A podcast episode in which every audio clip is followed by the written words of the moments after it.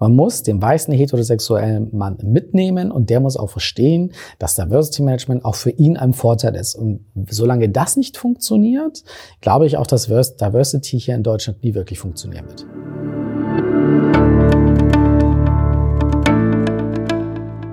Hallo und herzlich willkommen zu Empower, Transform, Succeed, dem Diversity und Inclusion Podcast der Initiative Beyond Gender Agenda.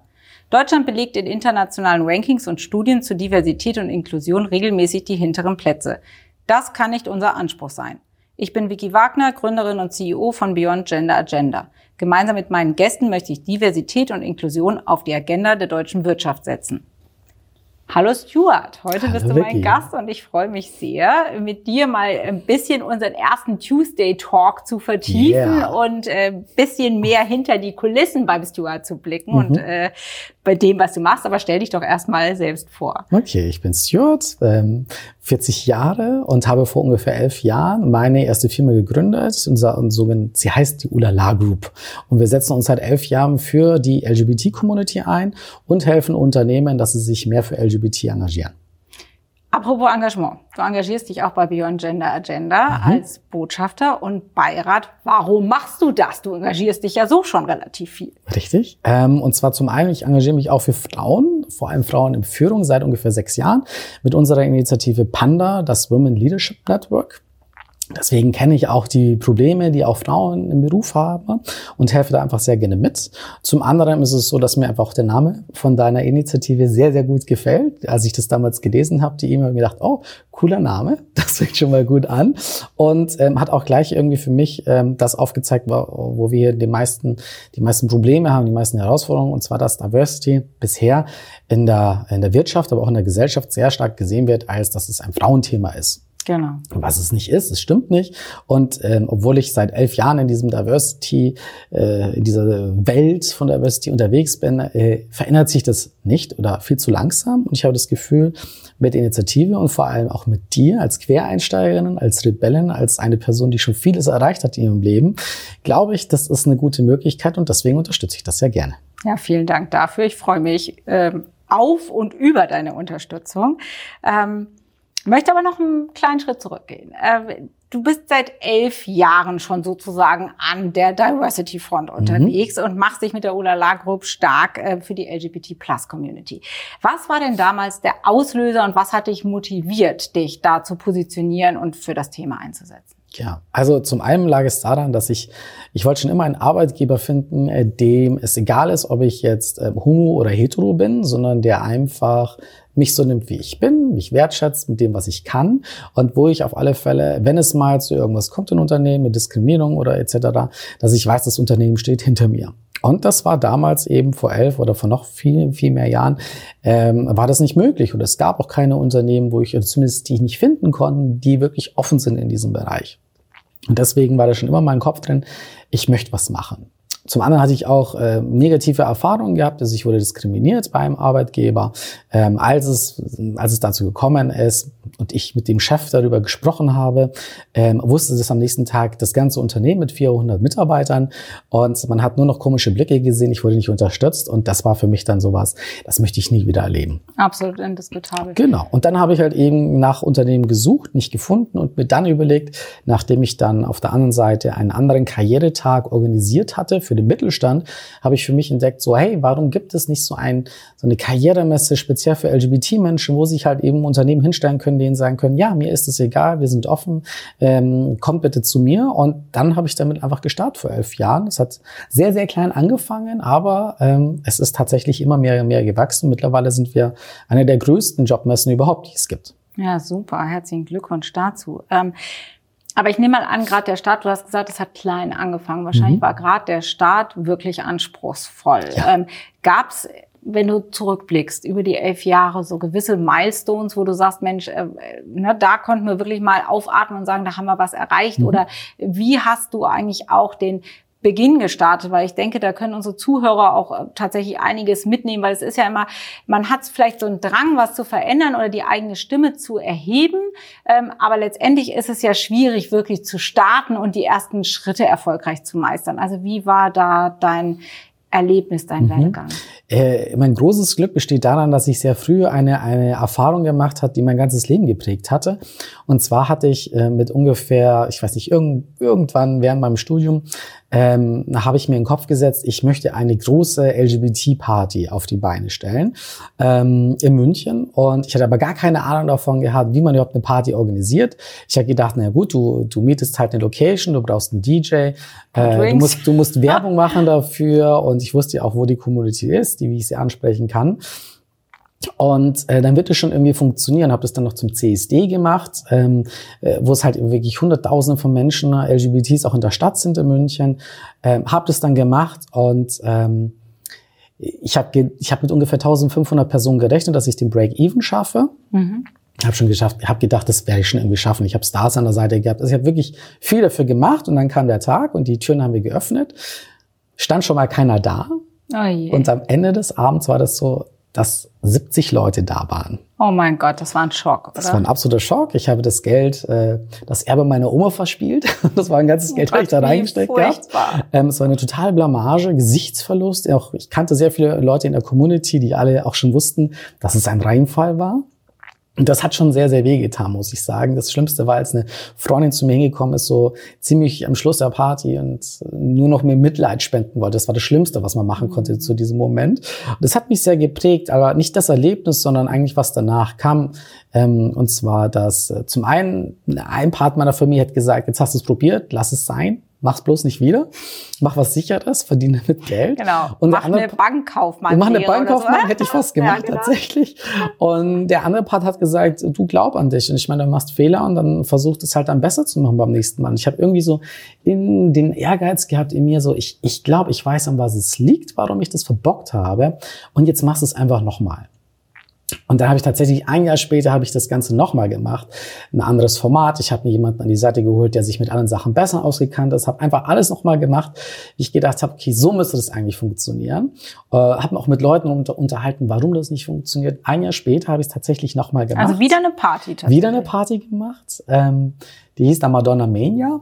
Ähm, und äh, abends um 12 Uhr oder ich weiß nicht mehr wann gingen die Türen auf. Und es da war, standen sie endlich die 1200, oder? Und es war keiner vor der Tür. Nein, das kann nicht es war sein. absolut keiner vor der Tür gestanden. Ich glaub's nicht. Ich bin zu meinem Kollegen hingedacht und das kann doch nicht wahr sein. Wir haben doch jetzt eigentlich alles richtig gemacht. Warum steht hier keiner da? Es war 10 Uhr, es war 10 Uhr. Und ähm, dann habe ich gesagt, weißt du was, jetzt gehen wir in die Bar, laufen uns voll. Wir haben jetzt so viel Geld ausgegeben für die Bar, das saufen wir jetzt einfach selber alles leer.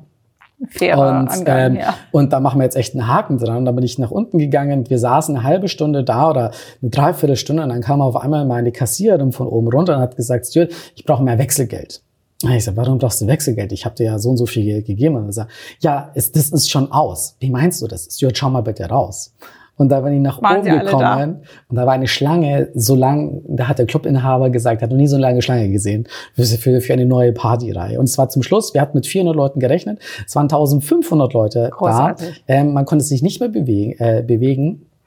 Und äh, gut, dann gab es andere Probleme damit, aber diese Erfahrung hat mir gezeigt, dass, okay, wenn mal was nicht funktioniert, schaust dir an, glaubst du, man kann es besser machen, hast du das Gefühl, es funktioniert? Und wenn ja, dann probier's halt einfach nochmal. Was kann denn passieren? Ein bisschen Gesichtsverlust, ein bisschen Geld verlieren, aber zumindestens hast du es wieder probiert. Und das hat mir halt auch irgendwie geholfen, äh, gerade beim Thema LGBT, weil auch da die erste Veranstaltung ein absoluter Reinfall war.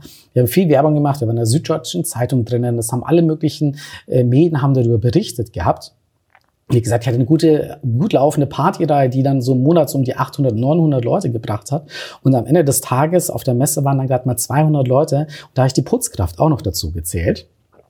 Ja, es war eine absolute Katastrophe. Es gab einen Schneesturm in diesem Tag. Ich habe gedacht, äh, wenn es einen Gott gibt, ist er homophob, weil man hat wirklich nichts gesehen.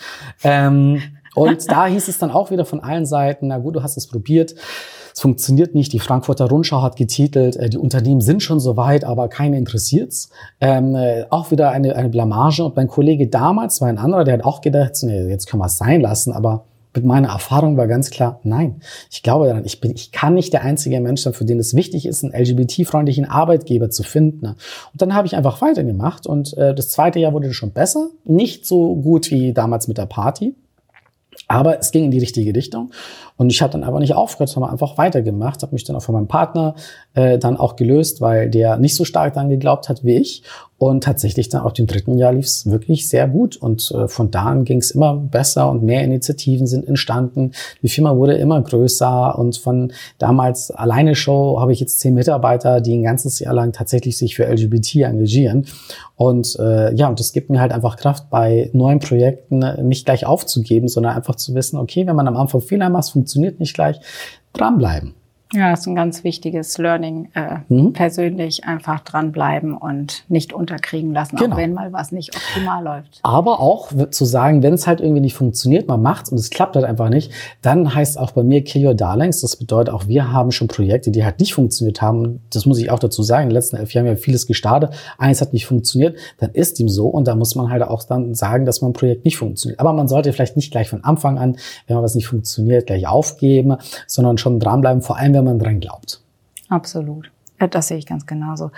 Ähm, was sind denn so die Themen, wo du sagst, damit knackst du jetzt wirklich auch ähm, die größten Zögerer und Zauderer in der deutschen Wirtschaft. Also mit denen dringst du wirklich vor, um dich für dein Thema zu positionieren und ähm, für dein Thema noch mehr ja, äh, Fans zu finden, beziehungsweise mehr Öffnungen zu erreichen? Mhm.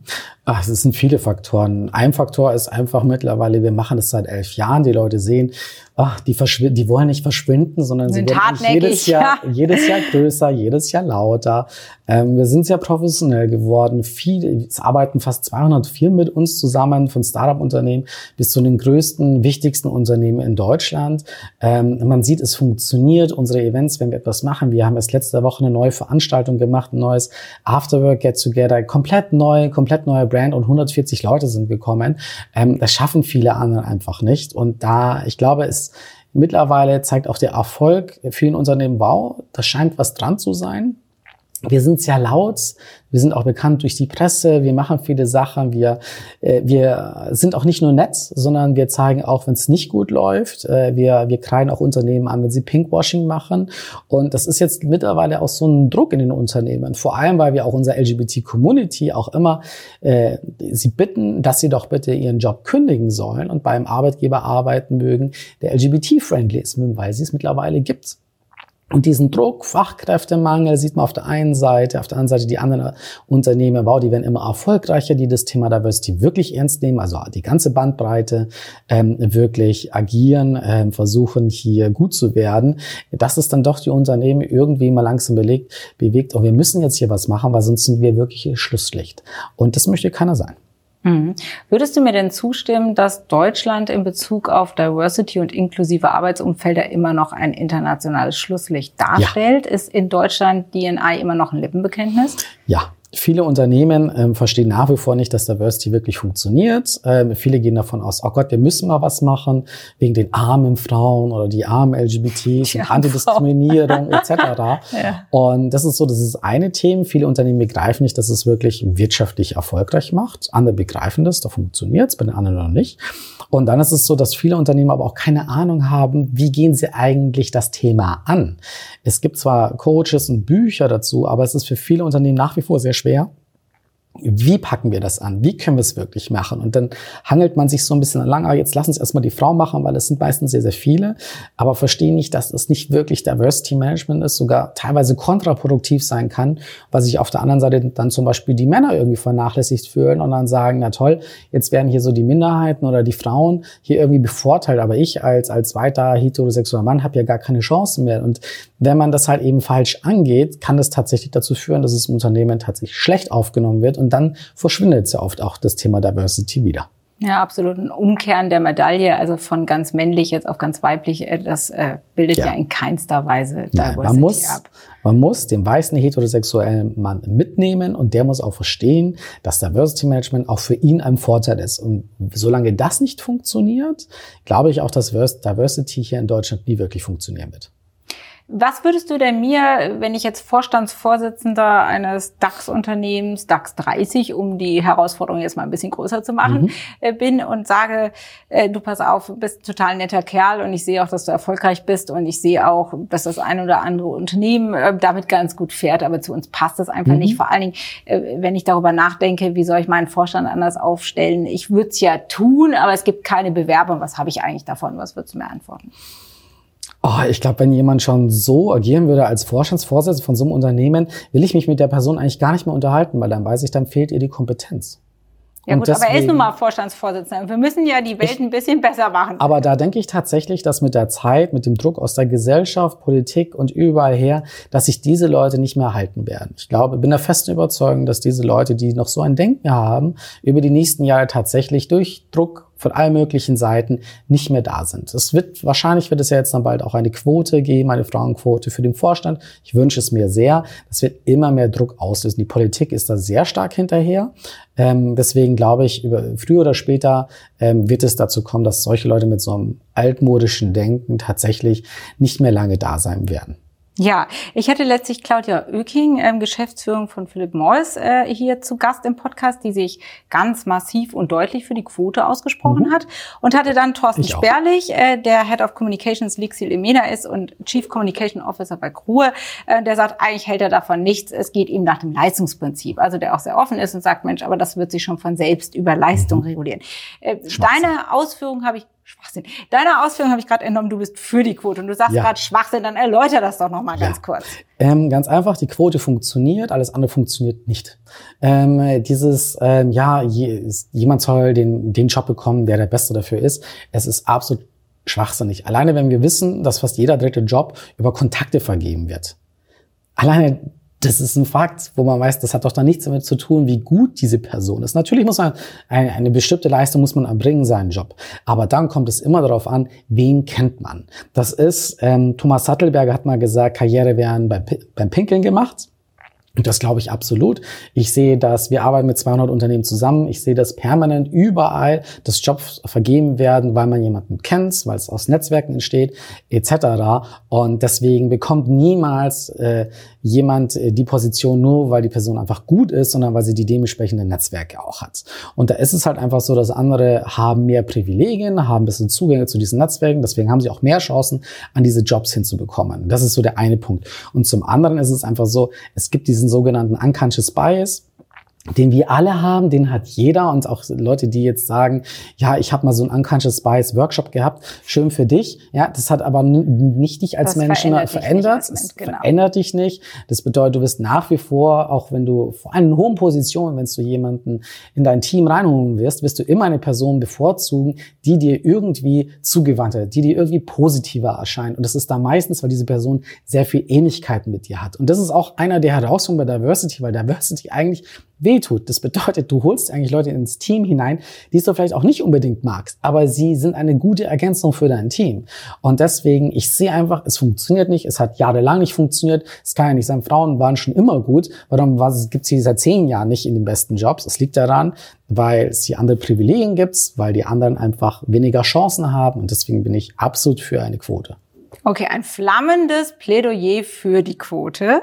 Ähm, was mich aber interessieren würde, ist tatsächlich, wie kann man denn sicherstellen, dass die Quote der kompletten Bandbreite von Vielfalt gerecht mhm. wird und nicht nur der Gender-Thematik, also nicht nur den Frauen, ja. sondern dass letztendlich alle Bereiche von, von Menschen, die man heutzutage noch als Minderheit bezeichnen muss, mhm. wenn es um die Positionen in Top-Führungsgremien geht, dass die Quote allen zugutekommt. Wie kann man das anstellen? Also ich bin tatsächlich auch für eine sogenannte Diversity-Quote, mhm. dass die quasi auch wirklich alles aufzeichnet. Das ist natürlich, wie soll ich sagen, das ist so ein Begriff, damit können ganz wenige Leute was anfangen. In der Wirtschaft ist das, das heißt noch, oh Gott, oh Gott, oh Gott. Ähm, auch wie, wie soll denn das möglich sein, jetzt mit LGBT zum Beispiel? Wie soll man, da müssen sich die Leute ja outen. Und es gibt also so viele Leute, die noch so ein starkes Problem damit haben. Deswegen sage ich immer so, okay, lasst uns wegen mir starten damit, dass wir endlich eine Genderquote haben auf sämtlichen Bereichen. Damit wäre ich ja schon mal sehr glücklich für den Anfang. Aber nichtsdestotrotz, ich würde es mir sehr wünschen, dass wir eine Diversity-Quote haben, wirklich für alle. Und das schließt aber auch wieder den Mann dem weißen heterosexuellen Mann ja, mit ein. Weil ja, man hat immer, da dann sind es immer nur die Minderheiten oder sonstiges, sondern ähm, das, wenn du im Unternehmen bist, was von hauptsächlich Frauen geführt ist, dann haben es halt auch wieder Männer schwieriger. Und auch da sollen sie die Chancen haben. Es gibt genügend Berufszweige, wo viel zu viele Frauen drin sind, äh, wo es viel, viel mehr Männer bräuchte. Also das heißt ja nicht Frauenquote, sondern Genderquote, weil es wirklich für beide Parteien halt auch eben gilt. Und deswegen, ja, erstmal wegen mir die Gender, dann die Diversity-Quote, und äh, dann würde ich auch sagen, sollten wir uns eher darüber unterhalten, wie wir mit diesem Thema Privilegien umgehen, weil es gibt meistens, jetzt haben wir so einen Kampf der unterschiedlichen, ja, Gender gegeneinander und sexuelle Orientierungen, aber ja, eigentlich hat es was damit zu tun. schade. Ja. Genau, es hat eher was damit zu tun, wer hat das Privileg und wer hat es halt eben nicht. Absolut. Und äh, ich glaube, da muss tatsächlich noch ähm, ja einiges an strategischem Geist und auch Herzblut und auch Engagement reinfließen, um das Thema anzugehen und zu lösen. Ähm, leitet mich aber eigentlich über zu meiner nächsten Frage. Ähm, was würdest du sagen, müssen wir gemeinsam mit all unseren Initiativen und Aktivitäten, und du hast es eben auch erwähnt, ja, also desto mehr Aktivitäten es gibt, desto größer der Druck wird, den wir aufbauen, desto eher haben wir die Chance, dass sich endlich in diesem neuen Jahrzehnt auch in Deutschland etwas tut. Also was müssen wir zusammen angehen, um Deutschland jetzt mal nachhaltig und möglichst schnell diverser und inklusiver zu machen? Ähm, ja, zum einen ist es tatsächlich so, ich, ich glaube an Zusammenarbeit, was leider sehr, sehr schwierig ist. Also gerade, ich kenne das ja seit zehn Jahren, da gibt es sehr, sehr viele unterschiedliche Verbände, Gruppen, Organisationen, die alle quasi auch was machen in diesem Bereich, aber meistens nicht wirklich zusammen agieren. Und ich glaube tatsächlich ist es wichtig, dass wir alle zusammen dran ziehen und äh, Druck aufbauen, dass sich hier wirklich was, ver was verändert. Ich habe noch nicht die, die Lösung dazu. Für uns ist es so, wir schauen, dass wir mit unseren Initiativen einfach tatsächlich gucken, mit wem können wir zusammenarbeiten. Deswegen engagieren wir jetzt uns auch bei der, in deiner Initiative, weil wir einfach nicht sehen von einer Competition, sondern einfach, dass man, man muss äh, gucken, zusammenzuarbeiten. Und dann ist es, glaube ich, sehr wichtig, dass je mehr die Unternehmen wirklich verstehen, dass es ja auch wirklich einen Business Impact hat. Ich verstehe nicht, eigentlich weiß man das seit zehn Jahren. Es gibt tausend Studien dazu, die das belegen. Und eigentlich, sag mal, als Unternehmen muss man ja auch wirtschaftlich erfolgreich sein. Und wenn man das macht, dann muss man sich für Diversity im Management interessieren das auch wirklich ernsthaft angehen.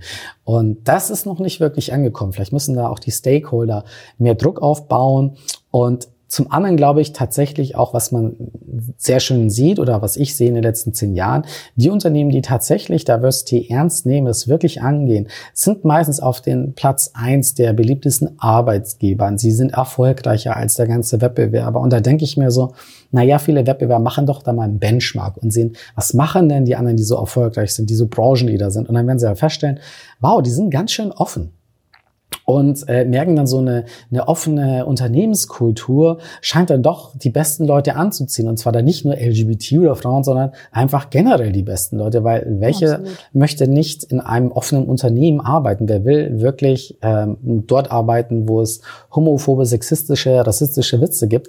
Ich kenne keinen. Absolut, dem stimme ich zu. Und ich denke auch, was du gesagt hast, Kollaboration ist einer der Schlüssel. Ja, es hilft nichts, wenn viele Initiativen gegeneinander arbeiten, genau. sondern äh, wir müssen da die Kräfte deutlich bündeln und uns zusammen stark machen für mehr Diversität in Deutschland. Jetzt würde mich interessieren, weil ich mag ja persönlich gerne die ein oder andere Herausforderung, ob dir irgendjemand äh, einfällt, äh, den du empfehlen würdest, mal als Gast in diesem Podcast einzuladen, damit wir einfach gemeinsam darüber sprechen und eine neue Perspektive vielleicht nochmal hören, die das Thema Diversität und Inklusion nochmal bereichert. Mhm. Also, da gibt es zum einen einen, ähm, Thomas Sattelberger. Thomas ich weiß nicht. Den habe ich noch nicht auf meiner Liste. Sehr schön, Liste. aber ich mag schön. ihn persönlich ähm, sehr. Genau, Thomas Teile viele seiner durchaus äh, ja äh, schön formulierten Ansichten. Wunderbar. Genau, er ist ein sehr illustrer ähm, Gast. Also wir treffen uns regelmäßig und tauschen uns aus. Und ähm, ich finde, dass er ist halt eben auch ein Rebell, was mir sehr ge gut gefällt. Ähm, ich stimme nicht mit allen seinen Meinungen überein, absolut nicht. Wir streiten uns da auch das über viele Themen. Ja. Muss man auch nicht. Aber er hat einfach gute Denkensansätze. Er ist einfach wahnsinnig intelligent intelligent, kennt sich gut in diesem Thema aus, gerade im Thema Diversity. Er macht es lang genug. Er hat die Frauenquote bei der Telekom eingeführt. Er weiß, wie hart das ist. Er ist selber genervt davon, dass die Frauenverbände etc. nicht wirklich gut zusammenarbeiten ne? und es wird nicht müde, über dieses Thema zu sprechen. Also das ist wirklich jemand, den ich ähm, sehr empfehlen kann. Und dann auf der anderen Seite würde ich auch mal jemanden mal reinnehmen, zum Beispiel Matthias Döpfner, mhm. äh, den CEO von Axel Springer, der äh, sich eben auch mittlerweile für Diversity stark macht. Und das finde ich mal sehr interessant, weil das würde ich mal sagen, ein Mensch ist, wo man den eben nicht so typisch sieht. Warum engagiert sich gerade so ein Mensch für Diversity? Warum gerade damit dann auch so ein Blatt mit Bild, ähm, was ich, wo ich jetzt auch absolut kein Fan bin, aber warum steht da so ein Vorstand und sagt, Diversity ist tatsächlich wichtig? Und ich finde, das wird bestimmt sehr interessant sein, wenn du mit dem Gespräch führst. Das wäre sicher interessant. Darf ich mir einen von den beiden Herren aussuchen oder, oder setzt du mir einfach beide auf die Liste? Oder machst du beide? Das ist mal neuer, das ist mal neuer Angang, hatte ich bis jetzt auch noch nicht. Gut, dann haben wir zwei Ergänzungen. Das wird sicherlich total spannend und ich komme nochmal auf dich zurück und wir sprechen uns vorher nochmal ein bisschen ab.